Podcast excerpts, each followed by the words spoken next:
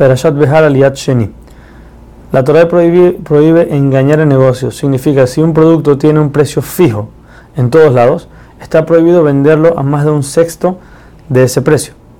Cuando una persona va a vender un campo, ya que como sabemos, dijimos anteriormente, este vuelve a él en el Yobel, entonces él no está vendiendo el campo simplemente, sino él está vendiendo el producto que, va, se va a hacer en ese campo hasta el año de Yobel.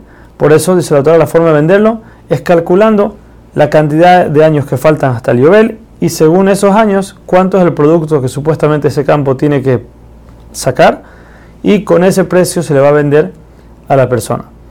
La Torah también nos, nos estimula a comprar, a hacer compras y ventas cuando se puede de un judío antes de un gentil. Después nos, nos repite la Torah la prohibición de dar mal consejo a otro. Aún es que ya lo vimos anteriormente, la Torah lo repite de nuevo y otra vez nos dice que tenemos que tener temor a Shem, ya que como sabemos, uno nunca puede saber si en verdad la intención de esta persona que dio el consejo era buena o mala. Por eso decimos, Hashem sabe que estás pensando, tienes que tener cuidado.